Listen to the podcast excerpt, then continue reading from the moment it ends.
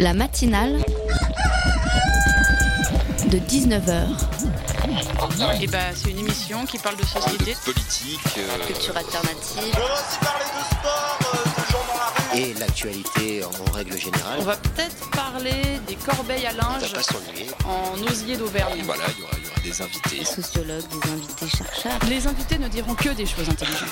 Ça va peut-être s'étriper un peu de temps en temps, mais La matinale de 19h, du lundi au jeudi jusqu'à 20h sur Radio Campus Paris. Petite pensée émue ce soir à tous les lycéens qui ont dû clôturer leurs vœux aujourd'hui. Il y a une heure avec la nouvelle plateforme Parcoursup qui remplace Admission Post-Bac. Vous savez, il s'agit du logiciel qui décide des conditions d'accès aux, aux études supérieures. Le moment des vœux, l'instant T, tout s'arrête, les dés sont jetés, vous saurez euh, quelle sera votre destinée le 22 mai, le moment où le choix-pot décidera dans quelle section finalement vous irez. Allez, courage Je pense à vous les lycéens car je sais à quel point c'est l'angoisse de penser à l'avenir à 18 ans. Moi, pendant tout mon parcours scolaire, je ne savais pas où je voulais aller et finalement tous les ans, je ne sais pas où je vais et euh, ni où je suis. Et vous, euh, en plus d'avoir à faire des choix sur la plateforme, vous devez travailler d'arrache-pied pour fournir CV et lettres de motivation. Respect, je tapote votre épaule avec un regard de compassion et vous dis, comme tous les adultes, ça va aller. La matinale de 19h, le Bien. magazine de Radio Campus Paris. Bienvenue à tous dans la matinale de 19h. Dans un instant, nous allons nous intéresser aux statistiques ethniques. Certains veulent les mettre en place pour lutter contre les discriminations, d'autres pour des raisons beaucoup plus douteuses. Nous en discuterons dans un instant avec Jean-Paul Marcus, professeur agrégé de droit. Puis après un reportage sur euh, l'agriculture et le salon de l'agriculture et en sortir du salon de l'agriculture de Tiana, nous vous parlerons théâtre. La pièce Artemisia Project se joue actuellement à la cartoucherie de Vincennes et son personnage principal est, la- est à la fois artiste et présentatrice radio. Vous en saurez plus à partir de 19h30. Et puis Jacques, comme tous les mardis, viendra nous présenter les dernières sorties à ne pas manquer quand on est étu- étudiant. Alors restez bien à l'écoute, car comme le dit le générique de l'émission, les invités ne diront des choses intéressantes. Juste sur un mot, alors un mot qui est étonnant, euh, qui est celui de race. Alors quand on, est, qu'on connaît un peu les, luttes minoritaires, on, comprend, mais c'est étonnant de voir donc ces, ces femmes réemployer ce mot. C'est quand même un mot qu'on a mis des années à déconstruire du point de vue biologique pour enfin que tout le monde soit d'accord sur le fait que biologiquement il n'avait pas de race. Et alors tout à coup des gens qui ont été assignés justement à ce mot de race, voilà, qui ont été victimes du racisme, se réapproprient ce mot, le réutilisent euh, et disent qu'ils sont racisés et, et. Alors, Est-ce que vous pouvez nous expliquer ça Alors, très simplement, la race est une construction sociale. Et donc, justement, c'est une catégorisation que nous ne pouvons pas choisir. Ce que j'explique souvent aussi, encore une fois, à partir de mon adoption, c'est que le jour où j'ai été contrôlé par la police à Châtelet-Léal et qu'on m'a mis les mains contre le mur et fait écarter les jambes, si je leur avais dit non, non, non, mais moi je suis blanche en fait, hein, mes parents sont blancs, je suis blanche, soit ils m'auraient pris pour quelqu'un qui se moque d'eux, soit en fait j'aurais eu des problèmes. Donc je ne peux pas choisir en fait. Il y a donc bien une race sociale. Parce que quand, quand je vous parlais du fait d'être marron quand on est enfant, c'est que nous on est conscient des différences de couleurs. Les enfants, les êtres humains voient les différences de couleurs. Donc ils vont dire moi je suis marron. Noir c'est une catégorie sociale qui est imposée. Et vous c'est avez en pas peur que la ça- race est une construction sociale Et oui. qui existe de fait. Oui, mais vous n'avez pas peur que ça redevienne du coup une, euh, une question biologique? Bah non, pas du tout. Puis il y a que en France que ça pose problème. Encore une fois, dans, dans le monde anglo-saxon, la déconstruction euh, de la race euh, comme constru- comme comme catégorie sociale, elle est faite depuis une bonne quarantaine d'années. Donc la question, c'est pourquoi c'est pas arrivé dans le monde universitaire? Vous venez d'entendre une interview d'Amandine Guest sur Radio Nova en septembre dernier. Et effectivement, le Royaume-Uni et les Pays-Bas, contrairement à la France, produisent des statistiques ethniques. Certaines personnalités publiques ici en demandent pour lutter contre les discriminations, d'autres en demandent pour alimenter des préjugés racistes. Comme Robert Ménard, maire de Béziers, qui avait provoqué un scandale en 2015, il avait constitué une liste des religions des enfants à partir de leur prénom. Les statistiques ethniques sont-elles nécessaires pour éviter les enquêtes sauvages comme celle du maire de Béziers ou bien sont-elles dangereuses et pourraient au contraire alimenter des discours racistes? Pour nous en parler, la matinale reçoit Jean-Paul Marcus. Bonsoir. Bonsoir. Vous êtes professeur agrégé de droit et contributeur au site Les Surligneurs, un site où des chercheurs peuvent répondre aux, aux propos de personnalités publiques et vous avez écrit notamment un article sur la question des, des statistiques ethniques en France sur ce site. À mes côtés sur cette interview, Lucas de la rédaction de Radio Campus Paris. Salut Lucas. Salut Anna. Alors, les statistiques ethniques, de quoi s'agit-il? Ben, ce sont d'abord des statistiques, c'est-à-dire des, des recensements, des, recensements méthodiques qui aboutissent à des classements.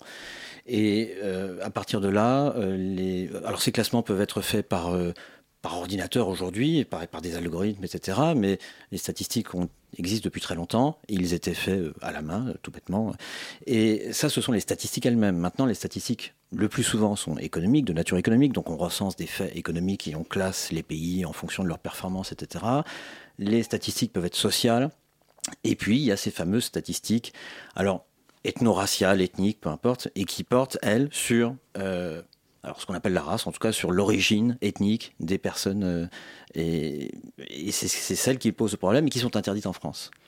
Euh, oui, elles sont interdites en France, et euh, pourquoi? Alors, ben, j'entendais votre intervenant là que je n'ai pas identifié.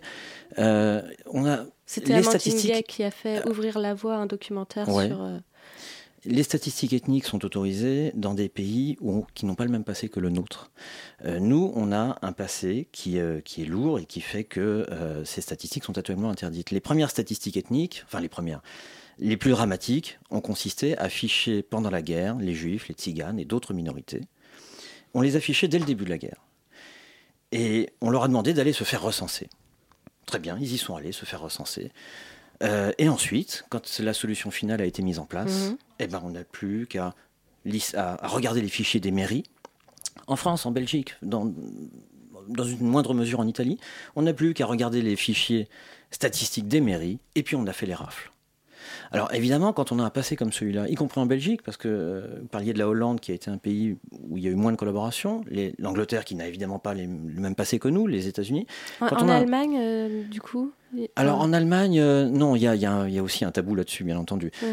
et donc du coup, euh, en France, on ne conçoit pas les statistiques ethniques. Ça vient de là, hein, ça, vient de là. Et puis, évidemment, vous avez les textes, vous avez l'article premier de la mhm. Constitution, le principe d'égalité, mais à la limite, l'égalité, elle existe aussi en Angleterre, elle existe. C'est une façon de la lire en France, de lire l'égalité, de l'appliquer, qui, euh, qui correspond à un passé qui fait que ben, la, loi, la loi informatique et liberté, puisque c'est une loi de, de janvier 78, c'est cette loi qui interdit formellement les statistiques, les statistiques basées sur l'ethnie, la race, alors c'est écrit comme ça, mais aussi l'orientation sexuelle, l'orientation philosophique, l'orientation syndicale.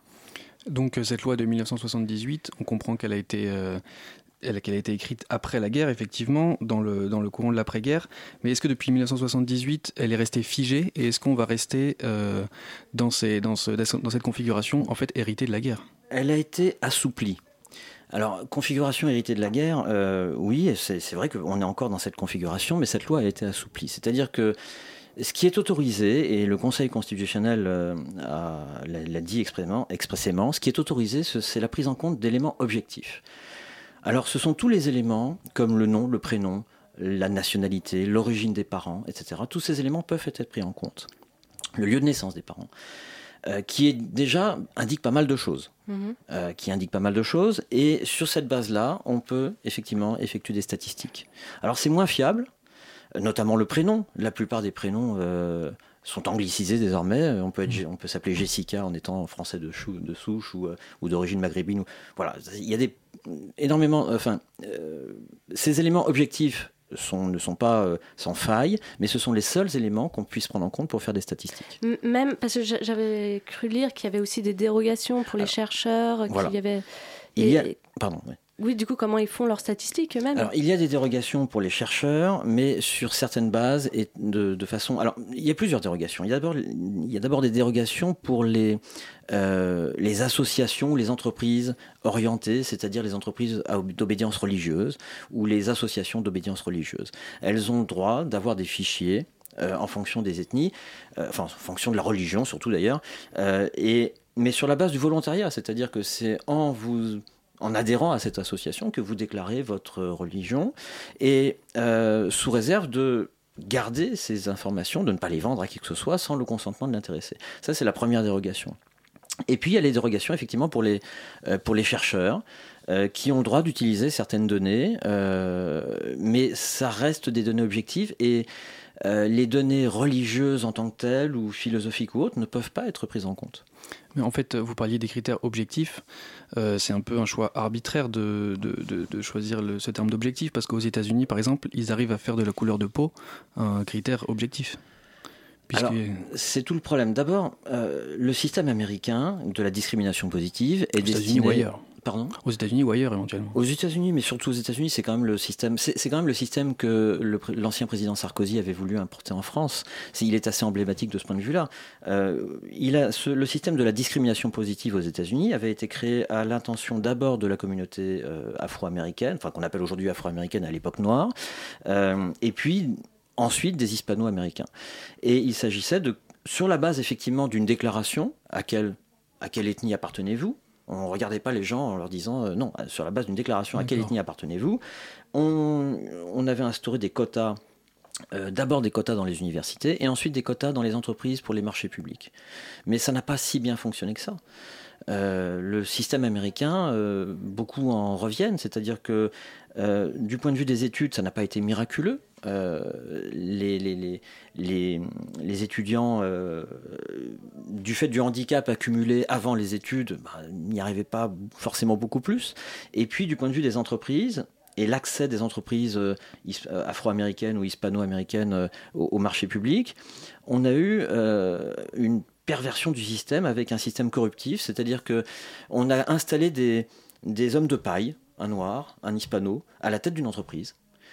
Euh, mais ce que je- ce que j'appelle un homme de paille, en droit, un homme de paille, c'est un, c'est un faux directeur. Un faux directeur avec un vrai actionnaire blanc Hmm. et qui, de ce point, et qui, grâce à ça, euh, pouvait euh, rafler des marchés euh, publics américains qui en fait étaient réservés aux entreprises afro-américaines. Donc on a eu un, un système un peu perverti qui finalement n'a- n'a n'a pas si bien fonctionné que ça.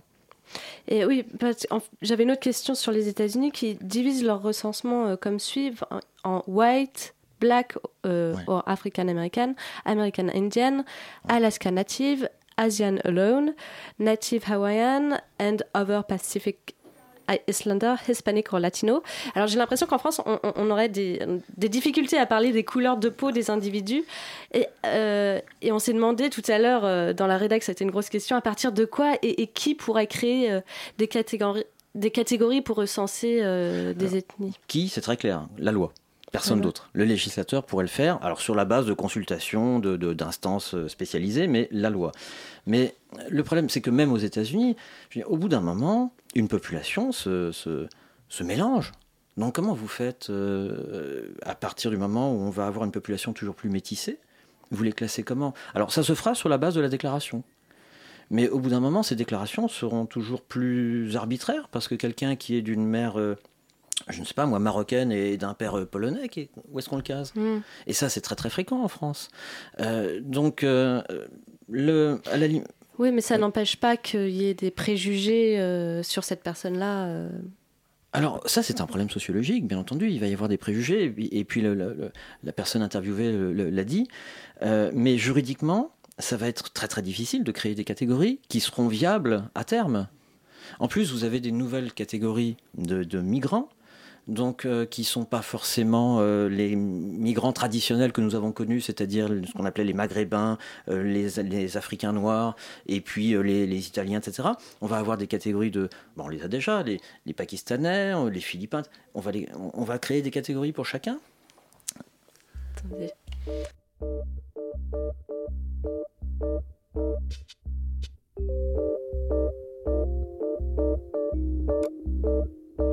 Now we're leaving, spreading wings. Now we're riding southern winds.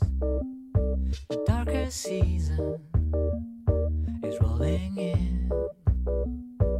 The horizon shimmering. Now we're gliding over the city loud and bright, sitting pretty. And if you're watching a starry night, catch our flight.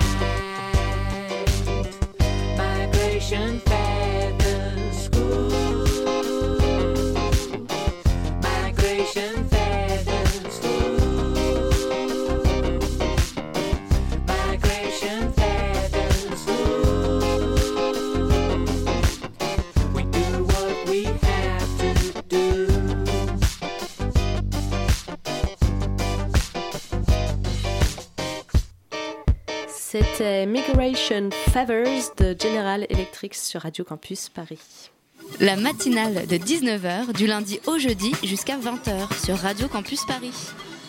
Et on est de retour en plateau avec Jean-Paul Marcus, professeur de droit et contributeur au site Les Surligneurs. Et euh, vous êtes venu à Radio Campus pour parler autour des euh, statistiques ethniques. Je crois que Lucas, tu avais une question. Oui, vous parliez tout à l'heure du système américain qui a été perverti en quelque sorte par la multiplication des catégories. Euh, Est-ce que en opposition, euh, en face du modèle américain, le modèle français tel qu'il est aujourd'hui est idéal ou est-ce qu'il y a des choses à améliorer, éventuellement des solutions, s'inspirer des autres pays? Bah, Le modèle français n'est pas idéal puisqu'il n'arrive pas à combattre les inégalités sociales. Donc il- de ce point de vue-là, il n'est pas idéal. Maintenant, euh, est-ce qu'il pourrait être résolu par des statistiques ethniques? À mon sens, non. Et depuis, depuis les années 90, donc ce n'est pas nouveau, il y a d'autres moyens indirects qui ont été mis en œuvre. Ces moyens sont euh, de, de type socio-économique, par exemple euh, les, euh, dans, dans les, bah, les ZEP, les ZEP qui, qui ne sont pas nouvelles, les zones d'éducation prioritaire, ce sont des moyens en plus mis en place dans les écoles des, des quartiers dits défavorisés. Donc on a choisi le critère du quartier. Pourquoi? Parce que, indépendamment des statistiques, quand vous habitez dans certains cas, si vous habitez dans la cité des 4000 à la Courneuve, bon, clairement, dans 90% des cas, c'est que vous n'avez pas fait ce choix. On est bien d'accord. Euh, donc, on considère que vous êtes, indépendamment de votre euh, appartenance ethnique ou autre, on considère que vous êtes dans une situation défavorisée et donc votre lycée, votre école est classée en ZEP. On a fait la même chose avec les entreprises. Les entreprises qui s'installent euh, dans, ces, dans certaines zones qu'on appelle les zones franches urbaines, et c'est pas nouveau, ça date des années 90. Les zones franches urbaines, pardon, permettent de ne pas être taxées. Toute entreprise qui s'installe dans ces zones ne, ne paye pas d'impôts. Et donc on a fonctionné comme ça sur des, euh, avec des, des, des, des pis-aller finalement qui évitent les statistiques ethniques et qui sont basées sur le quartier, euh, qui est quand même un indice sérieux de, de situation sociale. Sciences Po a fait la même chose plus récemment, Oui. euh, sous, bah, c'était encore sous, euh, le- sous, sous Sarkozy, euh, avec la, la création de quotas, effectivement. Enfin, pas exactement de quotas, la création d'un, de, de- d'entrée, de possibilités d'entrée hors concours, destinées à des, certains lycées. Certains lycées Certains lycées, pas certaines, pas certaines races ou ethnies. Oui, mais est-ce Et- que ça, ça- du coup, ça favorise certains dossiers qui, parce que dans la carte scolaire, ça essaye aussi de, de créer une mixité sociale. Bah, ça, c'est un échec. Euh, la mixité sociale dans la carte scolaire, c'est un échec complet. Oui. Euh, même la carte universitaire, malheureusement, est devenue, a tendance à se ghettoiser. Vous prenez certaines universités, euh, de- pour ne pas les nommer, du nord de, de- de- de Paris. Malheureusement, avec le, le- euh, ce qu'on avait, on avait créé une carte universitaire dans les années 90 et ça a contribué à ghettoiser les lycées qui les- qui l'étaient déjà ghettoisés et les universités qui le sont désormais. Donc, euh, Bah, Est-ce que ça de- pointe pas un autre problème? Parce que si on n'a pas ces statistiques ethniques et qu'on ne corrèle pas avec les, ces données-là, euh, c'est difficile aussi d'avoir... euh, Mais expliquez-moi la différence entre un, un- on va dire un Français de souche. J'aime pas du tout cette expression, mais j'en ai pas d'autre. Voilà, un, un bon Français qui s'appellerait euh, euh, Albert. Albert et euh, Dupont et, et qui vit dans la cité des 4000 au 10e étage, et puis un petit Mohamed qui vit dans la cité des 4000 au 9e étage. Expliquez-moi la Oui, différence non, je sociale. je je suis d'accord. Donc, ces deux-là pourraient bénéficier exactement au même titre. Ils ont le même problème. Parce que euh, finalement, ils auront les, les euh, par, par l'ascendant, par les parents qui euh, le plus souvent ne sont pas là par choix, peuvent être au chômage. Alors, c'est peut-être cari- caricatural, je ne suis pas sociologue, mais Oui, et puis on- ils vont se retrouver dans la même situation, avec, malgré tout, je suis bien d'accord là-dessus, le préjugé racial en moins pour le, le petit Mhm, français, mais ils vont se retrouver dans, la- dans le même handicap social par rapport aux grandes écoles, par rapport à tout ce bagage qu'il faut quand on veut intégrer les meilleures écoles. Pardon, les meilleures écoles, les meilleurs euh, lycées, etc. Mais euh, du coup, quels seraient les moyens pour, pour pallier euh, à, Enfin, pour pas créer des statistiques ethniques, mais pour faire autre chose qui permettrait à certaines catégories de population. Alors, la, la CNIL, hein, c'est-à-dire la Commission nationale informatique et liberté, c'est elle qui donne l'autorisation pour les statistiques, euh, limite technique, on va dire, pour les statistiques euh, permettant de dégager des, des- permettant de lutter contre les discriminations. Elle encourage euh, à la fois les entreprises à faire des enquêtes internes. Elle encourage les, les chercheurs, c'est-à-dire non pas les juristes, nous on n'est pas, on n'est pas là pour ça, mais les sociologues, etc., à faire des enquêtes. Euh, y compris d'ailleurs les entreprises à recourir à des sociologues euh, pour essayer de comprendre d'où viennent ces, ces problèmes et essayer d'une façon ou d'une autre de trouver un, palliatif. Euh, donc, euh, il y, a, il y a possibilité de recherche, il y a des solutions euh, qui sont préconisées, et notamment, effectivement, des, qui, qui tournent toujours autour de la même chose, hein, essayer de, de, de, de- comment dire, de pallier un handicap. Il y a un handicap à la base, et on va le on va pallier ce handicap en mettant plus de moyens. En... Alors il y avait aussi euh, les, CV, euh, anonymes, etc. Bref, euh, supprimer le handicap à la base de alors effectivement de l'origine et à la fois de l'origine de quartier, l'origine sociale et de l'origine ethnique. Voilà, ce sont des pistes qui sont parfaitement légales. hein. Rien n'empêche les CV anonymes, rien n'empêche les CV anonymes. mhm. Euh, tout ça, ce sont des pistes légales qui peuvent être faites à droit constant, qui peuvent être lancées à droit constant. Il n'y a pas besoin de changer la loi pour lancer toutes ces pistes, et il y a des, des propositions qui sont faites régulièrement. Est-ce que par ailleurs, le fait de maintenir euh, l'interdiction de ces statistiques est un moyen pour les pouvoirs publics de continuer à fermer les yeux sur certains problèmes, dire qu'on ne savait pas, on ne sait pas, on n'a pas les statistiques? Euh, Est-ce que les pouvoirs publics disent qu'on ne sait pas? Je ne suis pas certain. Euh, les problèmes euh, sont là, tout le monde les connaît. Alors, de là. à- Oui, ça, je, je dois dire, là, votre question met le doute dans mon esprit. Peut-être, vous avez peut-être raison. Mais euh, n'empêche que euh, la On loi. Il y a, déjà, c'était en 2000. Euh, je ne sais plus quand c'était, enfin le Conseil constitutionnel, une loi avait déjà essayé de permettre, bah, c'était sous Sarkozy encore, parce que c'était lui hein, le grand promoteur de, la, discrimination positive. Et donc il avait essayé, mais c'était pour la police, donc évidemment, euh, de créer des statistiques d'origine, enfin sur, sur la base de l'ethnie, non pas pour courser les étrangers ni quoi que ce soit, mais pour essayer justement de résoudre certains problèmes. Euh, et, et finalement, le Conseil constitutionnel a dit non.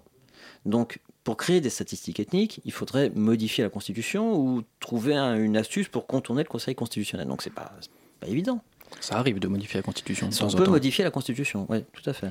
Et on peut inscrire le principe, non pas d'une discrimination positive, mais euh, parce que c'est très étranger au droit français, mais euh, de, de palliatif à certaines inégalités. On peut l'inscrire dans la Constitution, bien sûr. Mais Robert Ménard voulait euh, faire, enfin, avait euh, ouvert, enfin, envoyé une lettre à l'Assemblée nationale pour, euh, pour débattre sur le sujet des statistiques ethniques. Mais imaginons que du coup la question des statistiques ethniques soit portée à l'Assemblée, parce que si elles sont Enfin, si- je, je dois recommencer ma question parce qu'elle n'est pas du tout claire, je suis désolée. Non, euh, est-ce que, euh, même si elles sont interdites, ces sta- statistiques ethniques, est-ce qu'on peut quand même en- en- imaginer un débat à l'Assemblée sur ce Bien sujet? sûr, la- l'Assemblée est là pour débattre. Après, le problème, c'est que le débat, s'il débouche sur une proposition de loi. Ah non, il n'y a, a aucun tabou. La preuve, c'est que le Conseil constitutionnel avait déjà censuré une loi allant dans ce sens. C'était en 2007. Euh, le Parlement peut débattre. Il peut en résulter une proposition de loi qui sera votée avec le Sénat, etc. Mais après, si euh, c'est pour arriver au même résultat qu'en 2007 avec une censure du Conseil constitutionnel, ça n'ira pas. Donc il faut être plus imaginatif et trouver autre chose. Est-ce qu'on peut rappeler, euh, on l'a un peu fait au fil de l'émission, mais est-ce qu'on peut rappeler concrètement ce qu'aujourd'hui la statistique publique demande lors des recensements? C'est-à-dire la nationalité? Alors, le, lieu de naissance, la nationalité, bien entendu, le lieu de naissance, euh, euh, le nombre de, personnes par foyer. et puis après, ça porte surtout sur des éléments matériels de type est-ce que vous avez voilà, combien de pièces dans votre maison, etc. Mais sur la personne elle-même, euh, je, je crois que c'est à peu près tout. Il y a... Oui, à ma, à ma connaissance, c'est à peu près tout. En tout cas, il n'y a, pas- il y a aucun élément de type euh, Voilà. ethno-racial. Et sur la question, enfin, est-ce qu'il y a eu euh, dans, dans- dans des, des pays, donc je pense aux, aux Pays-Bas et, et au Royaume-Uni, euh, des discours d'extrême droite qui reprenaient les statistiques ethniques euh, dans les- leurs discours, et notamment aux États-Unis Je me demande comment ça se passe. Il peut y avoir des grosses dérives aussi avec ces chiffres-là? Alors écoutez, moi je, je, je suis pas certain. Je ne suis pas certain que le discours d'extrême droite ait besoin de, de statistiques. voilà, pour être clair. Euh, je pense que un discours d'extrême droite sera effectivement alimenté par des statistiques, mais fondamentalement, il n'en a pas besoin. Eh ben, Parce que d'ailleurs, plus, plus le discours est simpliste euh, et plus il passe, et donc moins il a besoin de s'asseoir sur des, des statistiques. Très bien. Bien, merci beaucoup euh, Jean-Paul Marcus d'avoir accepté de venir nous éclairer au sujet des statistiques ethniques sur Radio Campus Paris. Je vous invite, euh, chers auditeurs et auditrices, euh, à aller lire l'article de notre invité Peut-on faire des statistiques ethniques en France sur le site des surligneurs? La matinale de 19h, le magazine de Radio Campus Paris.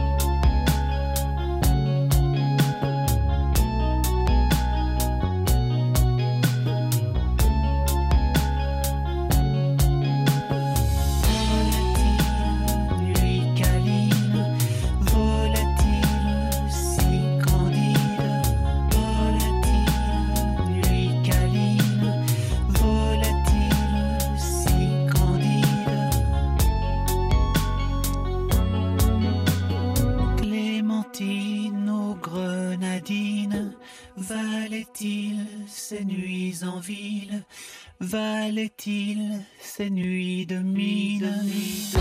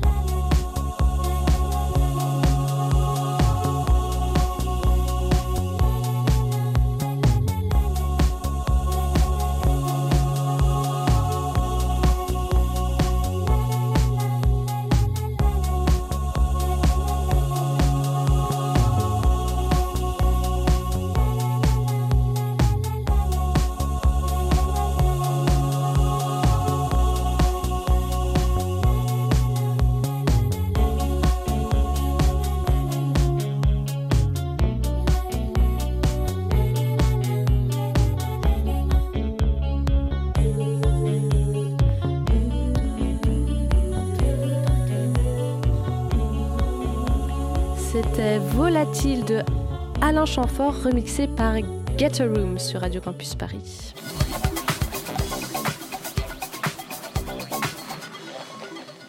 Vous n'avez pas pu le rater. Le Salon de l'agriculture s'est tenu ces dernières semaines à Paris. Il a essuyé quelques manifestations, notamment contre le glyphosate et la, li- et la ligne du gouvernement à ce sujet. Et cette résistance à l'évolution d'une agriculture intensive, c'est aussi le sujet auquel s'est attelé Alimentation Générale, ce média en ligne qui a organisé un autre événement. Sortons l'agriculture du salon. Pas forcément conçu pour concurrencer ou faire le contre-pied du salon de la- de l'agriculture, ce rendez-vous se questionnait sur la direction que devait prendre notre système agricole. Tiana de la rédaction de Radio Campus Paris est allée y faire un tour pour nous. Ça y est, veaux, vaches, cochons, tracteurs, saucissons et légumes du potager sont rentrés chez eux. Le salon de l'agriculture a fermé ses portes. Pour les petits et les grands producteurs, pour l'industrie agroalimentaire et même pour les politiques, c'est LA grande messe du monde agricole. Toutefois, il semble qu'une volonté générale d'évolution apparaît. Une fin de terroir et de tradition, une soif de développement durable et d'engagement, l'émergence de nouvelles réflexions, à l'instar du SAS 2018, comprenez Sortons l'agriculture du salon. Une alternative visant à donner la parole aux acteurs de la démocratie alimentaire pour inventer l'alimentation de demain. Mais s'il n'a a priori pas vocation à être un contre-salon, il se veut tout de même être un lieu d'échange et d'émulation collective autour de l'idée de développer des modes de production et de consommation différents. Alors je vous emmène faire un petit tour dans les allées de cet alter salon. Bonjour, je voudrais savoir si vous êtes allé au salon de l'agriculture ou pas. Euh, non, pas cette année, mais j'y suis déjà allée. Pourquoi vous avez choisi de venir ici? Parce que je pense que c'est un salon qui, qui propose peut-être des agricultures alternatives, alors que le salon de l'agriculture, bah, déjà le principe d'amener des pauvres bêtes euh, dans un salon où il fait chaud, il y a beaucoup de monde, je cautionne pas. Et je pense qu'on n'est pas là pour ça, enfin, c'est pas pour ça qu'on devrait venir en tout cas. C'est pas pour faire des bisous aux vaches euh, alors qu'elles sont crevées quoi. Pour vous, l'alimentation durable, c'est quelque chose qui fait partie de votre quotidien ou vous découvrez complètement? Ouais, c'est quelque chose que je voudrais défendre. Euh, après, je vis encore chez mes parents et euh, on fait des efforts sur les produits qu'on achète, on fait attention à leur provenance. Après, ouais, on n'est pas du tout exemplaire là-dessus pour l'instant. Mais, euh, mais je trouve ça bien qu'il y ait des événements comme ça pour un peu valoriser justement euh, bah, cette nouvelle agriculture. Pourquoi vous êtes venu ici? Parce que c'est différent, ça offre un aspect un peu plus technique que le salon de l'agriculture qui est plus ouvert au grand public, on va dire. Bonjour, je voulais savoir si vous étiez allé au salon de l'agriculture ou pas? Non. Pas du tout? Pas l'envie spécialement. Et puis pas le temps en fait, je travaillais, euh, j'ai pas pris le temps d'y aller quoi.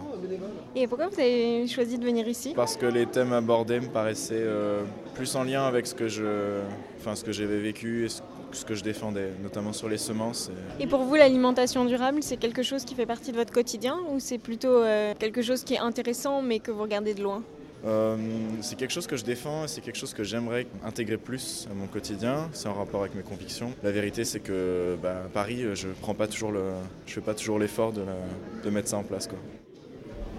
Oui, bonjour à tous. Je suis euh, éleveur cultivateur de père en fils, même de grand-père en père et fils. Et euh, je me suis installé en 88. C'est installé sur les fermes de son père et de mon père. C'était euh, des agriculteurs, disons, traditionnels. C'est-à-dire qu'ils n'étaient pas agriculteurs bio, mais ils n'avaient pas forcément pris le virage de, l'agriculture intensive. Ils faisaient de l'agriculture un peu de, bon sens et de tradition. quoi. Et donc, euh, il y avait des mots qui, revenaient. On fait un peu de tout. On fait euh, un peu d'élevage, on fait un peu de céréales, et voilà. c'était un peu ça. Et nous, quand on est arrivé en 88, ben, on a fait ce qu'on nous avait appris à l'école. C'est-à-dire qu'on a abattu des arbres, on a abattu des haies, on a euh, retourné des prairies naturelles pour faire des cultures, en l'occurrence du maïs. Et donc ça roulait bien jusqu'au bout de ben, 6-7 ans, 7-8 ans, on s'est dit, tiens, c'est- c'est bizarre, on a plutôt le sentiment que, que notre production elle est moindre, on a plutôt le sentiment que nos terres se salissent plus. Il y a eu la première épreuve de la vache folle, la première crise de la vache folle. Et on s'est dit, en fait, si on produit moins qu'il y a 4-5 ans ou il y a 7 ans, ça veut dire qu'on a dû casser quelque chose. Et donc on revient à la notion du sol. En fait, on a eu la chance, nous, de, s'installer en fait, derrière des terres qui avaient été préservées et, donc, et qui étaient donc des sols vivants. Et racines. Là, sur ce stand, je travaille beaucoup les farines, des différentes farines anciennes. Je propose des petites assiettes avec euh, salade de carottes à la coriandre, des petites keftas de veau épicées, quelques épices. Voilà. Quand on travaille avec des produits euh, bio, euh, délicieux, on, ne perd rien. On prend une pomme, on prend une pomme, on va faire des pommes au four et avec les trognons, on va faire un sirop. Un sirop avec un peu de badiane, un peu de verveine, un bon miel. Et c'est un sirop qu'on peut après couper à l'eau et boire euh, au lieu de boire un thé. euh. C'était un reportage de Tiana de la rédaction de Radio Campus Paris que vous pouvez retrouver en ligne sur radiocampusparis.org. Et si notre système alimentaire et l'agriculture vous intéresse, vous pouvez retrouver Tiana dans son émission Alimentaire, mon cher Watson, un mercredi sur deux à 18h55 sur Radio Campus Paris. La matinale de 19h. Et nous sommes de retour dans les studios de Radio Campus Paris. Dans cette seconde partie d'émission, nous allons vous parler d'une pièce de théâtre qui se joue en ce moment à la cartoucherie de Vincennes jusqu'au 1er avril. Il s'agit d'Artemisia Project de la compagnie Artis- Artistique Théâtre. Elle raconte et entremêle l'histoire de trois femmes qui luttent pour vivre dans cette société patriarcale. Pour en parler, nous recevons Lucille Cosito, qui a coécrit la pièce, co-mise en scène et qui joue le personnage d'Artemisia dans la pièce. Bonsoir. Bonsoir. C'est juste euh, ce que j'ai dit. euh, Oui, oui, tout à fait. coécrit euh, et vous- enfin avec Shaola Kambazu. Euh, donc du coup, euh, vous avez euh, toutes ces casquettes. Euh, comment on fait pour endosser euh, tous ces rôles euh, d'écriture, de metteur en scène, de chorégraphe, de comédienne euh, dans une même pièce? Alors, c'était au début, c'était pas du tout euh, prévu. On pensait monter un texte d'auteur, et puis euh, il s'est trouvé qu'on n'a pas eu les droits parce qu'il y avait une, une exclusivité sur des droits, et, euh, et donc pendant plusieurs années, donc on s'est retrouvé à ne pas pouvoir monter ce texte. C'est quoi ce, cette... On peut pas le dire ou c'est un secret? Bah, oui, enfin, c'était. On voulait monter tableau d'une exécution de Howard Barker. Euh, et donc, euh, il parle justement d'une peintre, d'une femme peintre qui s'appelle euh, Galactia. Et pour écrire ce rôle de cette femme, de Galactia, il s'est euh, basé sur l'histoire de, de la vie d'Artemisia Gentileschi, qui est la grande peintre euh, de la Renaissance italienne et euh, qui s'est battue, qui, qui est devenue une des premières femmes peintres, en tout cas, qui est rentrée aux Beaux-Arts en, en Italie pendant la Renaissance. Et qui a inspiré votre personnage Et, et donc, qui, nous aussi, c'est un clin d'œil à Artemisia Gentileschi, notre, voilà, le titre du, du spectacle et le nom de, de cette femme. Donc, c'est parti, le spectacle est parti de ça. Et donc, on s'est dit que c'était, voilà, qu'on n'avait pas envie de l'abandonner, ça. Et donc, on est reparti de grands thèmes qu'on avait envie de développer. Et, euh, et on a commencé à écrire euh, la pièce. C'est pour ça que c'est une écriture plateau, parce qu'effectivement, on se documentait, on, faisait des recherches, et puis on essayait ces recherches sur le plateau à base d'improvisation, et petit à petit, le spectacle est né. Mais c'est un processus qui a duré deux ans. En gros, euh, pour monter ce spectacle. Et donc, après, il s'est trouvé que, effectivement, euh, j'ai commencé à travailler sur le rôle d'Artemisia en même temps que de l'écriture. Et on était deux Donc effectivement, euh, Shaola Kambatsu, euh, qui est choréautrice et danseuse, travaillait euh, plus sur la partie évidemment des- du corps. Et euh, moi, en tant que metteuse en scène et comédienne, je travaillais plus au niveau théâtral. Et donc on a mis nos deux forces ensemble, et c'est d'ailleurs c'est un petit peu la spécificité de notre compagnie. On mélange théâtre et danse. Donc c'est pas la première fois que vous faites ça, théâtre et danse? Non, non, c'est pas la première fois, mais c'est la première fois qu'on fait réellement une écriture plateau. Et donc, euh, la danse et le théâtre s'inscrivent vraiment ensemble et ont été. Et ce spectacle a été écrit euh, vraiment ensemble et pour ça, en fait. Et donc, dans votre pièce, vous abordez des thèmes très actuels et vous parlez du traitement euh, de l'information, car Artemisia est aussi présentatrice euh, d'une émission. Et euh, on a l'impression qu'Artemisia n'est jamais très à l'aise dans ce rôle de présentatrice. Pour- pourquoi avoir décidé que son métier, à côté de, sa vie d'artiste, soit la radio? C'est une question un petit peu délicate. Moi, je, je- enfin, en tout cas, qui incarne Artemis, je ne sais pas si elle. Pour, pour quelle raison vous dites qu'elle est, elle est pas très à l'aise? Ben, je dis ça parce qu'elle a, elle a l'air de, de, de, de enfin, d'être présente, de crier et tout ça, et en même temps, euh, son producteur lui dit souris plus, s'il te plaît, euh, fais- enfin, Alors- sois plus sympa. euh, Hmm. Et Alors, on a, on a, on a voulu, avec. avec alors, il y a deux choses. L'émission radio, effectivement, nous euh, de faire passer des, choses, des paroles, des, sujets, des messages euh, aux, spectateurs, aux spectatrices, euh, qui étaient vraiment l'essence même d'une actualité. Euh, et ça nous permettait aussi de justement donner cette notion euh, de, des messages et que ça nous permettait de plus tard euh, de prendre des tableaux qui n'étaient qu'en mouvement et où là on n'avait plus besoin de la parole parce que les sujets avaient déjà été abordés via la radio. Alors pourquoi effectivement il y a un peu de show entre guillemets dans cette radio? Parce que on voulait mettre l'accent sur le fait qu'il y a effectivement des radios euh, de, de- de- du service public et puis il y a des radios privées. Oui. Et on l'a voulu mettre Artemisia dans le cadre d'une radio privée où effectivement le rapport de la hiérarchie et le rapport de euh, bon, vous faites l'émission, mais si on n'est plus content ou si l'audimat descend, eh ben hop, allez au, au suivant. On a voulu mettre ça pour, pour montrer aussi la précarité du travail et la précarité euh, des rapports de hiérarchie euh, dans les différents. Le producteur lui-même a, le- a- a son directeur au-dessus. Et lui aussi, on voit qu'il faut qu'il qu'il- qu'il garde une certaine audimat, une certaine. Parce que sinon, lui-même, il Mhm. se fait mettre dehors. Mais on a l'impression qu'Artemisia est pas du tout à l'aise avec ça. Je, je sais pas si c'est voulu, mais. Mais Artemisia, elle, c'est une femme artiste, donc c'est une femme libre. Et, et je pense qu'effectivement, dans, dans tout être libre et dans tout artiste, euh, il y a toujours des compromis évidemment qu'on fait, et surtout des compromis avec la société et avec le monde du travail. Euh, et ça, c'est évidemment difficile. En même temps, elle a, c'est une femme seule avec deux enfants euh, qui donc qui doit, qui, qui se bat comme J'allais dire 80% des femmes divorcées aujourd'hui se Mhm. retrouvent euh, seules avec des enfants sans pension alimentaire.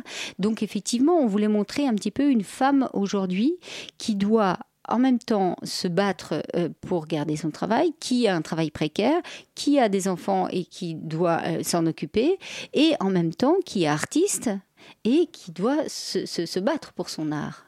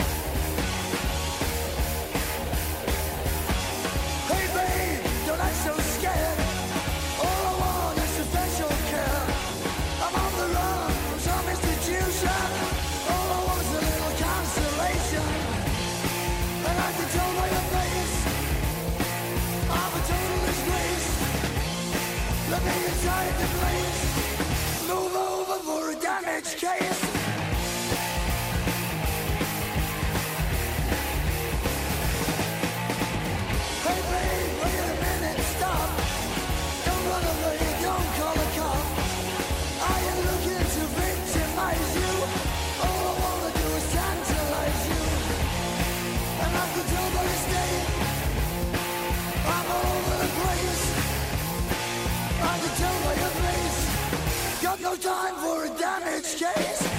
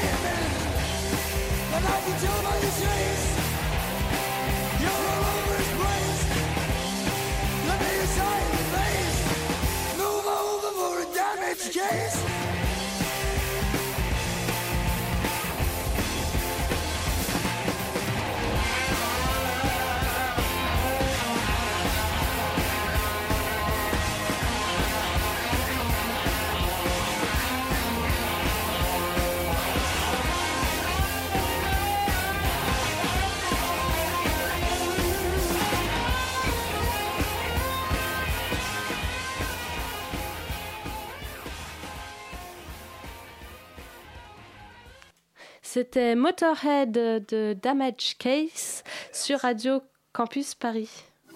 La matinale de 19h sur Radio Campus Paris. Et euh, on est de retour euh, dans les studios de Radio Campus Paris pour cette seconde partie d'interview avec Lucille Cosito pour parler de la pièce Artemisia Project qui se joue en ce moment au Théâtre du Soleil à la cartoucherie de Vincennes. Alors, euh, vous utilisez euh, les commentaires Twitter qui défilent pendant les émissions. J'ai trouvé ça rigolo. Euh, en fait, vous avez un studio de radio et juste derrière, vous avez un, rétroprojecteur qui projette des, des tweets, tout ça. Qu'est-ce qu'ils disent ces tweets et ces emojis au cours des émissions? Alors, on, on a voulu vraiment re- représenter un petit peu la surinformation d'aujourd'hui, parce que toutes les, comme on sait, toutes les émissions euh, radio, peut-être pas celle-ci, euh, sont filmées. Peut-être. Non, ici, non, non. elles ne le sont pas. Mais sinon, toutes les, les- les émissions radio sont pratiquement, sont, en tout cas les grosses, sont filmées. Et ce- aussi, on les regarde sur Internet. Effectivement, on voit les tweets euh, qui arrêtent pas de défiler. Euh, et donc, on a voulu effectivement mettre cette surinformation dans l'information. Donc, effectivement, pendant l'émission radio, euh, on est en train, les, spectateurs, spectatrices nous écoutent, mais en même temps, ils voient défiler. Donc, on a, on a pris la liberté de mettre parfois des tweets, c'est des, des vrais tweets sur l'actualité, de mettre des tweets assez longs et assez vite, parce qu'en fait, le, le principe, c'est pas de, de, de les lire spécialement, que les spectateurs et spectatrices les lisent, mais c'est surtout cette surinformation qui arrête pas de, nous- réagir nous chaud. bombarder, en fait. De nous bombarder comme on est sur notre, sur, sur notre téléphone. On a des, des- tout le temps, tout le temps des, des notifications qui arrivent. Et effectivement, on les voit, on en lit un mot, et puis ça passe. Et, puis, et donc, cette réalité, j'allais dire, euh, quotidienne, on voulait la, la mettre dans nos émissions radio. D'accord. Euh, vous vous êtes euh, aussi bon voilà euh, il y a trois figures de femmes importantes dans, la pièce dont les histoires s'entremêlent.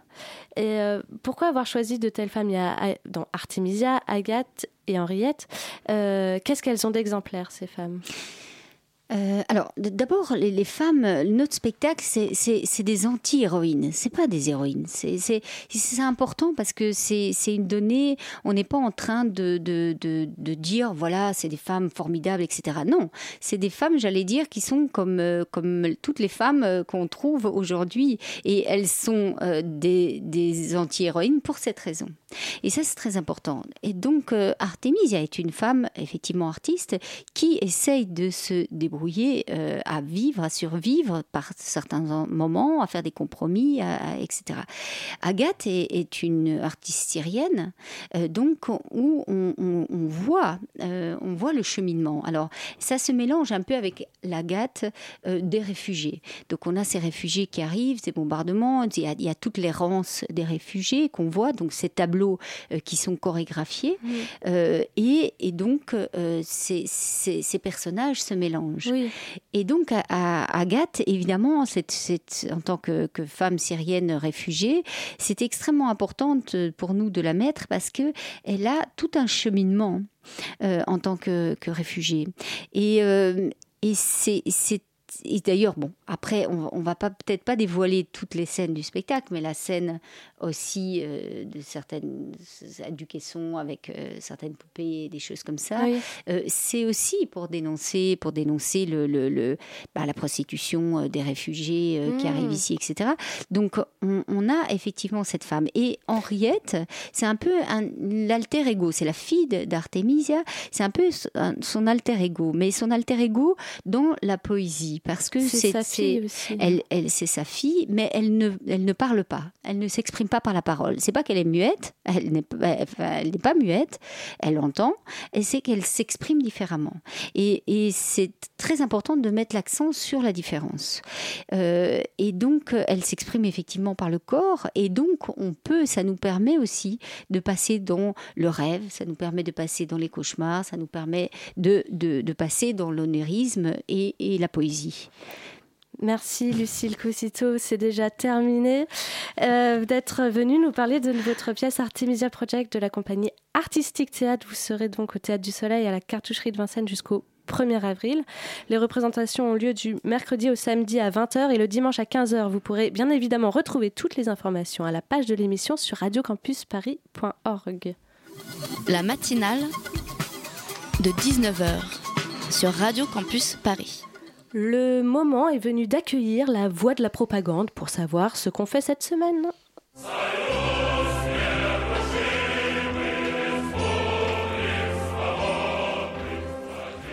Qu'est-ce que la propagande nous recommande alors? Énormément de choses. J'ai eu du mal à tout caser, donc ne perdons pas de temps. Vous voulez partir à l'étranger pour un séjour linguistique, que ça soit pour un séjour scolaire, professionnel, culturel ou personnel, en famille, en école de langue, en voyage scolaire, éducatif avec des cours et des activités, avec un job ou avec un stage, des séjours au pair en université ou des séjours sport et langue, vous trouverez le séjour adapté à votre objectif au salon des séjours linguistiques et des voyages scolaires ce samedi au lycée Henri IV de Paris 5 de 10h à 18h. Il y aura également des conférences et tous les intervenants seront Bon alors on expédie un peu cette information, mais c'est parce que je m'apprête à vous parler de radio en long, en large et en travers. Tu vas nous reparler du concours Oreille Curieuse et des archives euh, à la BPI Alors oui, mais indirectement. Pour commencer, je ne sais pas si vous êtes au courant, mais la semaine prochaine a lieu la semaine de la presse et des médias à l'école.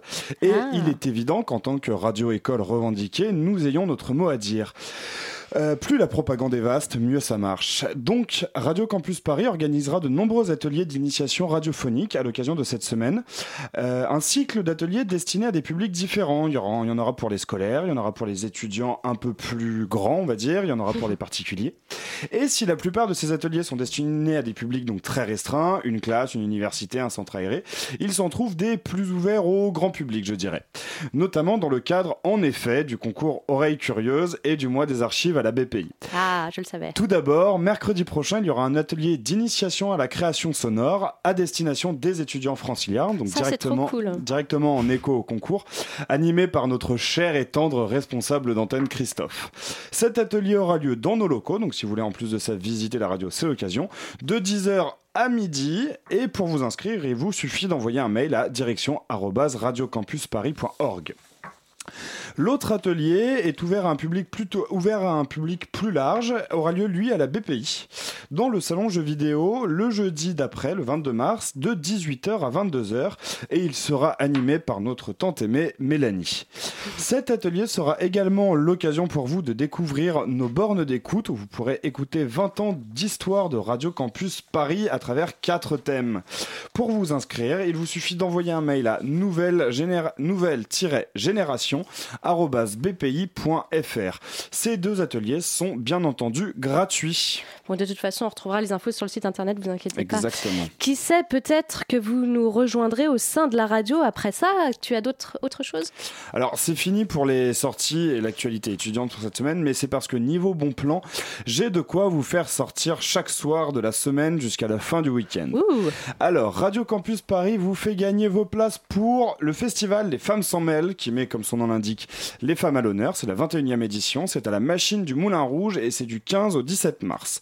On a aussi des places pour trois des soirées du festival Sonic Protest. Alors pour la soirée du 15 jeudi avec Arto Lindsay, la soirée du 16 avec Morton Subotnik et la soirée du 17 pour la nuit avec Mikaris. La soirée euh, de vendredi, on vous envoie en banlieue euh, à Rissorangis dans la salle du Plan parce qu'il y a une soirée avec The Geek XVRV, excusez-moi, je ne sais pas comment se prononce vos noms de groupe, Bagarre qui est assez connu et qui, est Ah, très, yes. qui, oui, qui euh, marche beaucoup en ce moment et Azure. Et alors samedi, vous n'allez pas savoir où donner de la tête. En plus de la date Sonic Protest dont je viens de parler, on a des places à vous faire gagner pour la soirée Paris Music Festival avec Elias Driss, House of Wolves et Emily G. White, qui Wow. est, il me semble, à la, au FGO Barbara, mais je peux me tromper, les informations sur- sur- sont sur le site. Et une autre soirée en banlieue, une soirée nouvelle pop française avec Eddie de Preto, dont on Ah. entend énormément parler, et Adam Nas, ce sera à l'EMB Sanois ou Samois. Comme toujours, pour participer, envoyez-nous un message à concours radiocampusparis.org. C'était le message de la propagande et je vous dis à la semaine prochaine. Merci. Merci Jacques. J'avais oublié le- la, la musique. Qui clôt comme tous les mardis cette matinale. Et euh, merci à Tiffany à la réal, à Nina pour la co-interview, Tania pour son reportage. Merci à Nina et Elsa à la coordination de l'émission. D'ici une heure, vous pourrez retrouver l'émission en podcast sur le site internet radiocampusparis.org. La matinale de 19h revient demain, mais tout de suite, c'est Paris-Alexandrie, l'émission qui vous parle des cultures du Maghreb et du Moyen-Orient. Donc ne bougez pas et restez bien à l'écoute de Radio Campus Paris.